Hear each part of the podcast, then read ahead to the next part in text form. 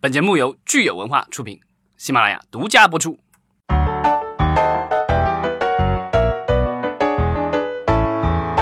欢迎大家收听新一期的《影视观察》，我是老张，我是九千，大家好，我是石溪。对，是今天我们先回答一个听众的问题，对吧？啊，人家没有问你问题，人家只是在评论你。哦，好吧，我们回应一个，又自作多情了。我回应一个这个听众留言，对，是这个弥勒哈，这个也是我们的老朋友了。他这个回应我们在聊高以翔事件，就是。呃，娱乐明星丧钟为谁而鸣的这一期里面呢，他说明星个人这个呃身身心健康，包括我们影视工作者身心安全健康不受到保障啊。他认为本来其实是系统整个的问题。他说这个浙江台已经是很正规的单位了，然后他居然还 diss 了一下草台。首先跟我们说草台是什么台？因为因为那个因为某家电视台它的那个办公大楼的。大楼的外观特别像羊驼那种动物，所以 这个草台，我我个人认为很有可能是指湖南电视台。嗯，但是个人代表个人言论。对，但是其实我不太认可这个这个回复说二二台就是蓝台吧，是一个特别正规的机构。因为其实你如果说正规，各家广播电视机构都是一个非常正规的机构，但是在制作节目的时候。对，都是外包的。有一些是团队，可能有一些制片是团队，呃，是那个机构里的制片，但是很多导演都是外请的导演。然后在出事儿的时候，这个谁都意料呃意料不到。那相对来说，我觉得湖南台出事儿的可能性还是比较小，因为整个电视湘军在生产制作过程的各个行呃各个工种各个环节之间是非常的。紧密相连的，嗯嗯，但是蓝台我就不确定了。这个事情出来之后，包括整个蓝台对这个事情的回应，都非常的让网友心寒。浙江卫视应该是前前上个礼拜是吧，正式宣布了《追我吧》这个节目永久停播。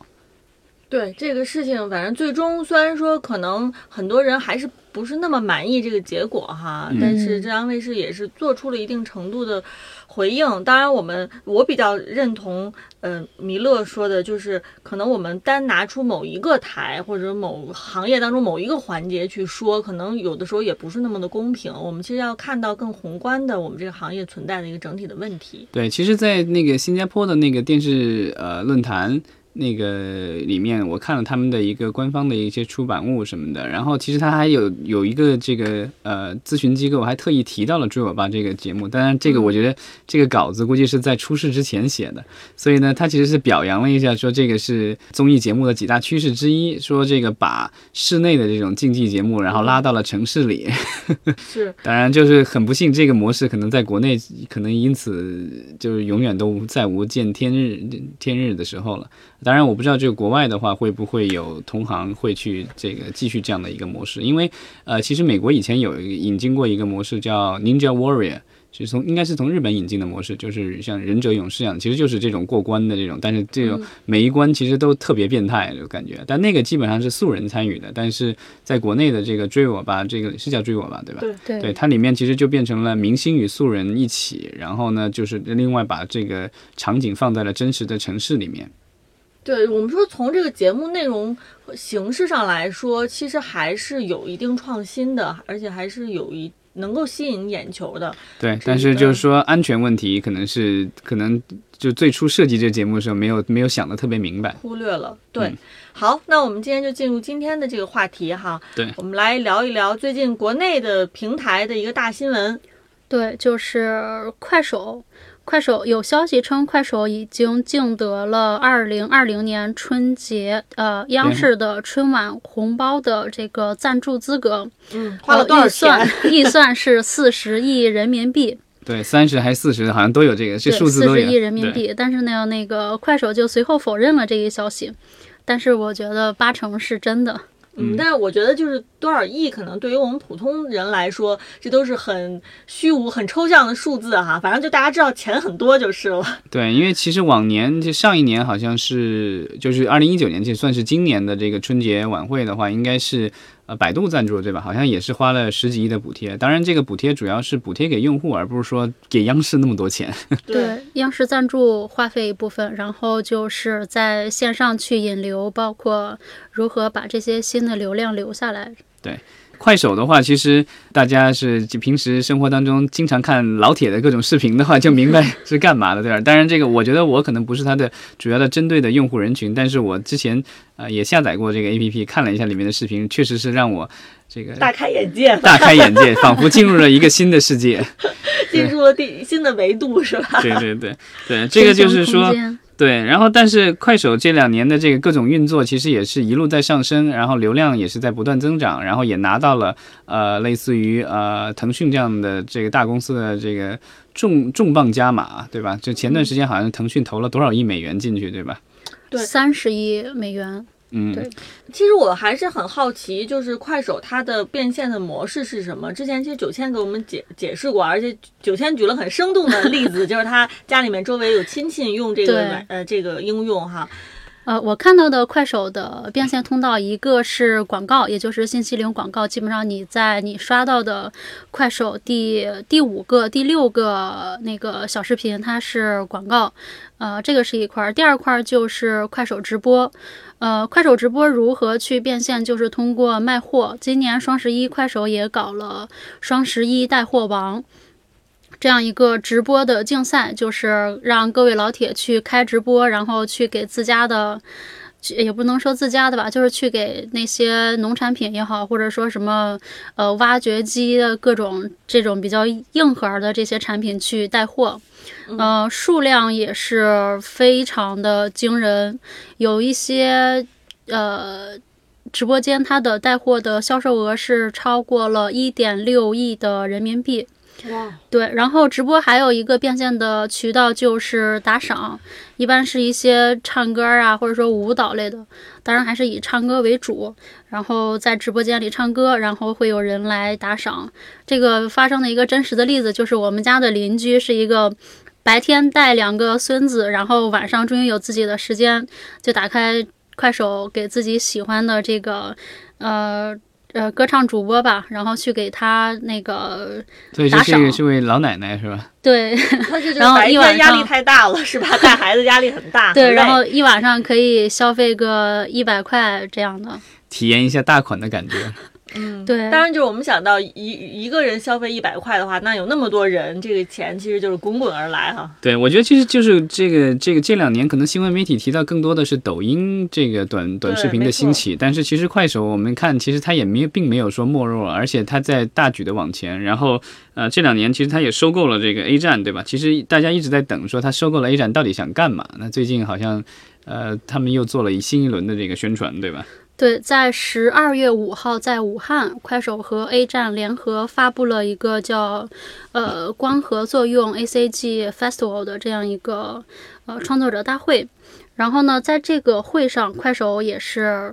呃，快手联合 B 站发布了 B 呃，快手联合 A 站发布了 A 站新的这个定位，叫硬核二次元文娱社区。那在 A 站之前的定位是叫做宅文化基地。呃，对，这样一个定位的变化，其实也反映了 A 站在呃重生之后的一些变化，比如说加入了“硬核”这个关键词。刚刚我还在跟实习讨论说，为什么要加“硬核”关键词，就是。如果非要生安逻辑的话，肯定也能找得出来。就比如说一些公关稿上说的那些什么什么的，但是其实就是因为呃快手老铁文化，你如果加加其他的关键词，其实都不合适，只能是说硬核这样一个又模棱两可，然后又非常带有情绪化和快手标签儿的这样一个词，就硬核二次元这样，就大家可以想象一下手工梗，呃牵着一个。呃，穿着罗裙的女装大佬这样一个形象，这样一个二次元的一个社区，它会是什么样子呢？我也非常好奇 A 站以后会发生什么。是，其实我们反反复复讨论的就是 A 站这次说的这个关键词哈，有二次元，有硬核，但是呃，包括刚才九千说的，我们一直熟悉的呃快手的老铁这样的关键词，他们怎么样能够融合在一起，融合出一个大家比较清晰的一个用户的画像？好像到目前为止，我看了这些公关稿，我还是对这个 A 站的用户画像还是有点模糊。对，而且它它就 A 站虽然是现在是快手所有，但是呃，就从它这个发布出来的信息来看，两个之间的内容不会互通，然后应该还是。两个独立的 A P P 和网站，呃，所以呢，这样的，就是它是独立的 A P P 和网站，但是它的内容是要互通的，就是因为现在 A 站的负责人是快手负责，呃，二次元领域的这个垂类的负责人，基本上在内容上你可以看作 A 站的内容是快手上边二次元领域的内容，他们内容是打通的，这个是，然后。其实，在去年也发生过类似的收购案例，就是今日头条收了更加垂直于二次元文化的叫半次元这个 APP，嗯，也是把半次元所有的内容都拉进到呃头条所有的这个生态里边，让它去作为头条二次元领域的一个存在，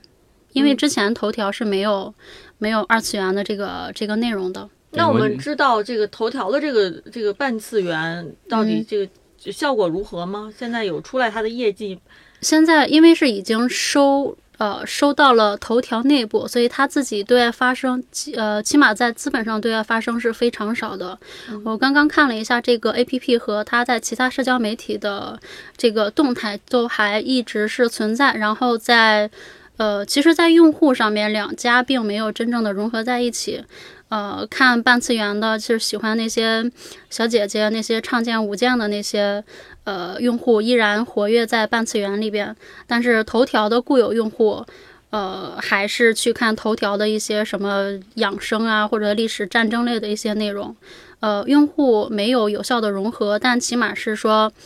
呃，增加了用户的这样一个存量。嗯，所以我们就回到说快手和 A 站的这个关系上面，它其实也是为了快手能够增加它的这个用户的存量。对，一个是增加用户存量，第二个就是应该是在给它未来的这个呃整个商业的策呃战略吧，是做了一个第二梯度的这样一个准备。因为呃现在这两年可能直播带货或者说短视频还非常火，呃现在的这些人呢都还是比较活跃的，像呃一些比较上了年纪的人，就是刚刚。刚刚进入到移动互联网浪潮的这些人，那这些人终究他还是会，呃，老去。那新一代的那些人，比如说九五后、零零后，甚至零五后，这些人会成为未来的消费主力。那他们喜欢的内容，肯定是下一波，呃，资本会追逐的这个人群。是，但是我觉得，呃，这个这个商业逻辑可能是就是没有问题哈，但是我们到具体操作上面，呃，是不是快手能够这么轻易的实现他所要想达到的这个目标呢？我觉得可能快手自己内部也在探索，也不是一个得到了清晰的答案，因为。嗯，举个例子来说，其实我知道最近可能大家特别关注的是有一个美剧哈，也是动画片儿《瑞克和莫蒂》。嗯，对，已经到第四季了吧？到第四季，然后呢，其实是 A 站买了这个剧的呃整个四季的版权，在 A 站上放。那其实网络上面大家很热烈的讨论，就是首先就是这个内容是不是呃跟这个 A 站想要气质，它的气质是不是契合哈？另外一个就是说，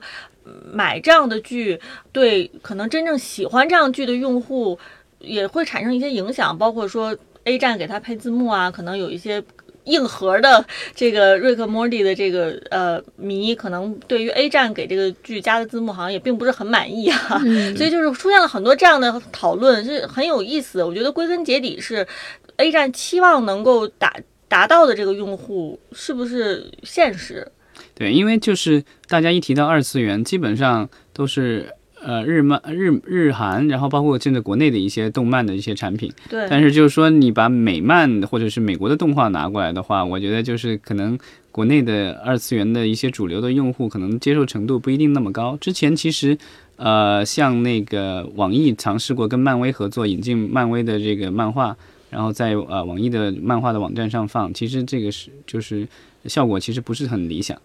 是，像我个人的一个感受，就是因为我是看到了说瑞克莫蒂，呃，在 A 站上放，所以我是因为这个剧，所以我进到这个 A 站的这个网页去看了哈。但是我觉得，如果说它只有这样一部剧，然后没有其他的我感兴趣的内容，我仍旧不会成为这个 A 站的忠实用户。对，那我觉得他这个可能也是无奈之举，因为好像现在因为 B 站的话，他又拿了阿里投资，又拿了腾讯的投资，而且他之前虽然都是盗版内容，但现在基本上已经洗白了，所以他现在已经好像从去年开始就已经成为了中国购买日本。呃，动画最大的买家是的，嗯，对这番剧最大买家。其实番剧这一块对二次元来说是一个非常核心的内容，包括 A 站这次复活之后，首打的策略也是，呃，去从番剧入手，从番剧去把这些比较核心的二次元的用户再重新拉进来。呃，这个和摸底是一个一个一个尝试吧。然后在一些我们不太熟悉的番剧上面，它也一直在去做购买，这样。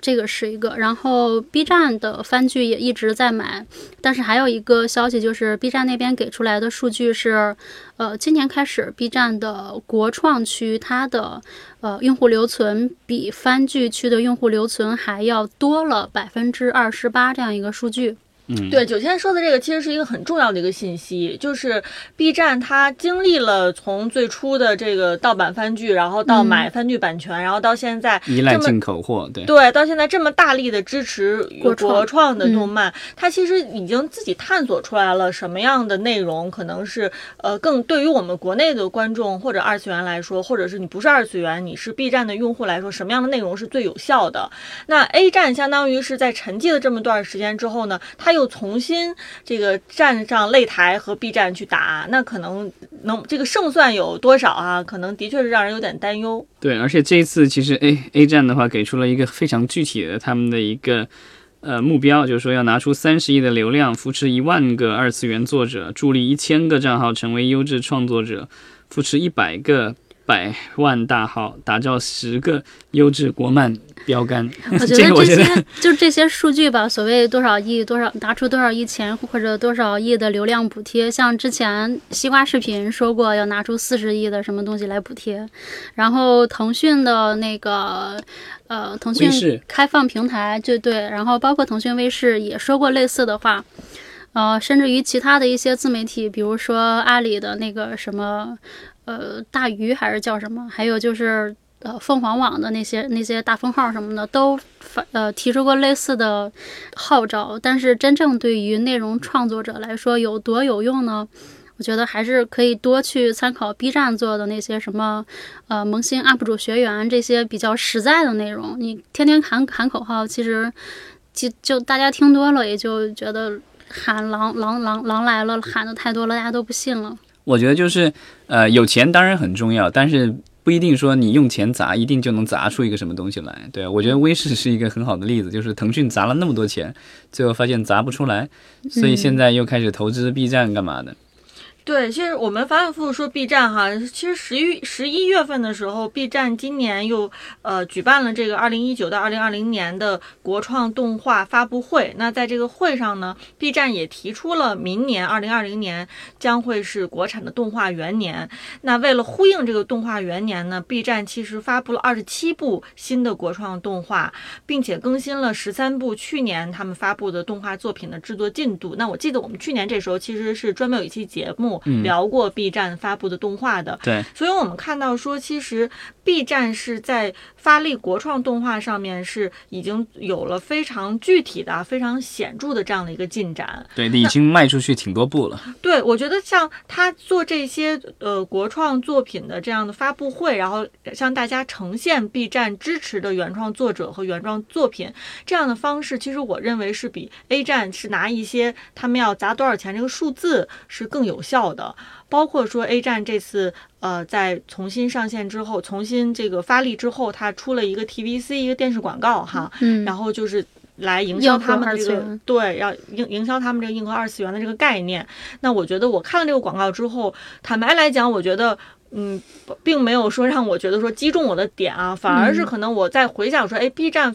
发布的那些国创动画，可能让我是更有兴趣，而不是说看一个硬核二次元的概念的一个电视广告。嗯，我去那个就是 A 站的这个，因为我好久没上过 A 站了，然后我去这个 A 站，因为之前好像停站了很长时间，对吧？因为嗯，服务器的问题。然后后来我现在最近去上那个呃这个网站，我发现就是说，首先映入我眼帘的是说。它的首页上好多的小姐姐跳舞，我也不知道为什么。因为这个是最吸引宅男的。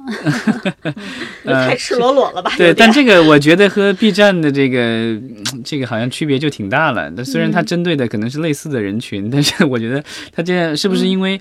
我觉得可能是不是因为版权的内容他实在拿不下来，所以就变成了都是这个就是 UP 主小姐姐们这个争博眼球的各种视频，而且为了响应，我觉得应该是为了响应政府号召，所以它里面专门有个专区是正能量什么之类的东西，嗯然后对，然后有新华社，有各种东西，就是会，你就想象这个画面，对吧？这边是这个国家领导人讲话，然后旁边是一个小姐姐在跟你跳性感舞姿，然后那边是瑞克莫蒂，呃，这个反正反差是挺大的。所以其实像 A 站、B 站也不是说纯二次元了，大家都在去打泛二次元这个概念，呃，包括一些什么科普啊，然后生活类的，包括娱乐类的，嗯，这些就还是想说把这个，因为用户在逐渐。长大，然后他的对视频的需求也是在不断的变化，已经不是说我只要只要去看鬼畜，只要去看小姐姐跳舞，我也想要去学习，我也想要去去看一些纪录片儿什么的。嗯，其实之前就有人说过，说 B 站可能最大的野心是想成为中国的 YouTube，就对对，但是我觉得可能制约它的几个瓶颈，可能是说一个是。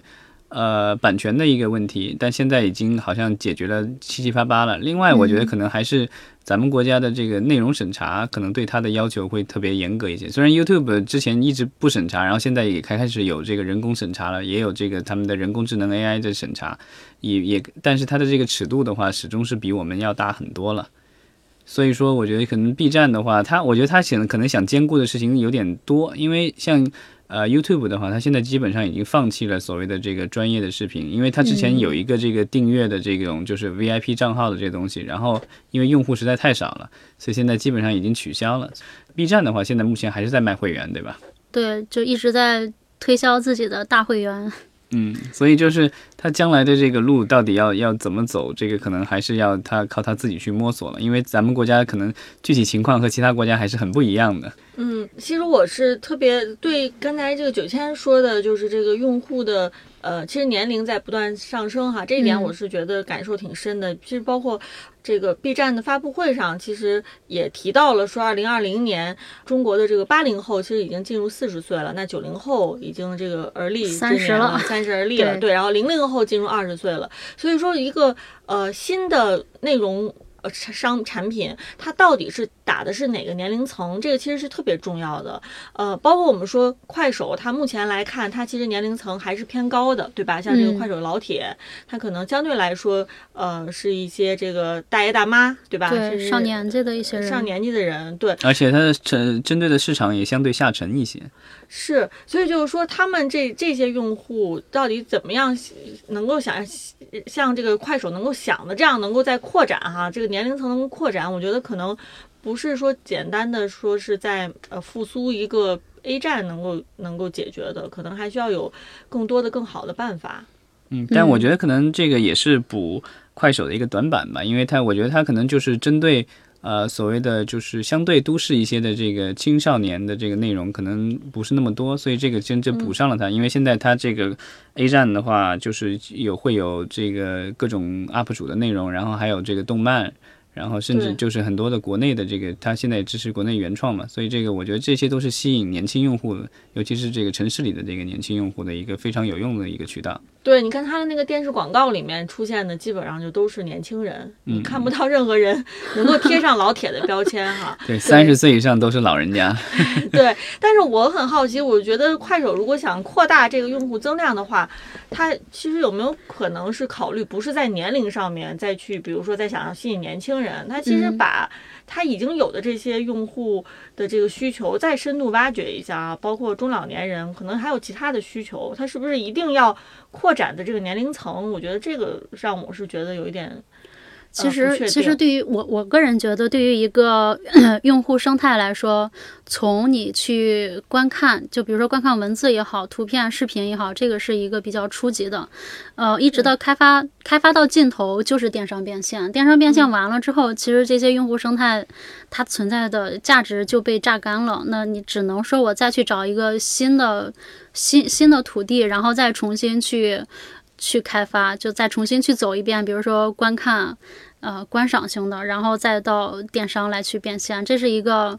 已经走了很多次，而且非常成功的一个模式。嗯，而且之前 B 站它其实有很长一段时间，它的呃游戏的这个收入其实是它最主要的收入，当然现在有逐渐下降的一个趋势，但我不知道就是 A 站的话现在依，然是主要的收入来源。对，因为这个比较容易盈利，但我不知道这个 A 站的话会不会走同样的道路，还是说这个游戏方面的话，它就先放一放，因为我觉得可能它刚开始。不可能铺的那么大，对吧？就是游戏也做，动漫也做，然后影视剧也做，然后还有各种短视频、直播什么都想做的话，那可能就摊子铺有点太大了，资源不一定有那么足。嗯，也许我觉得 B 站可以看看。呃，九千的邻居老奶奶喜欢玩什么游戏？他不一定，可能对于这个年纪大的人来说，他可能花一百块钱，但是有没有可能让这些已有的人群花更多的钱，是吧？开发一些老人家适合玩的游戏也是可以的嘛。